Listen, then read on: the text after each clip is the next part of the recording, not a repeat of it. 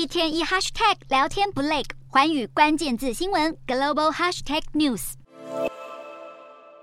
水面上一片密密麻麻的太阳能板，工程人员搭乘着竹筏进行日常维护作业。中国近几年积极发展绿能产业，透过各式补贴来加速能源转型，成功在电动车和太阳能板的制造领域占据领导地位。不过，这个举动却引发欧盟质疑。欧盟执委会主席范德赖恩十七日参加世界经济论坛时指出，北京当局大撒币赞助企业的行为，可能导致不公平的竞争。范德赖恩警告中国和美国，都应该马上停止补贴行为。而欧盟也计划制定新的法案，来捍卫欧洲的工业基础。如果中国补贴企业的行径让欧盟市场因此遭受冲击，官方将会毫不犹豫展开调查。其实，中国垄断绿能供应链的问题已经慢慢浮现。根据统计，中国生产全球超过七成的细晶太阳能光电组件。此外，中国提炼金属钴占全球供应的百分之九十五，这是生产锂电池的关键材料。《华尔街日报》报道，乌俄战争开打以后，许多国家都意识到对俄罗斯石油的过度依赖，但是绿能供应链高度集中在中国的程度，比石油市场还要严重，可能会形成另一波能源危机。如果其他国家想要在自家推动能源转型，恐怕得付出更昂贵的成本。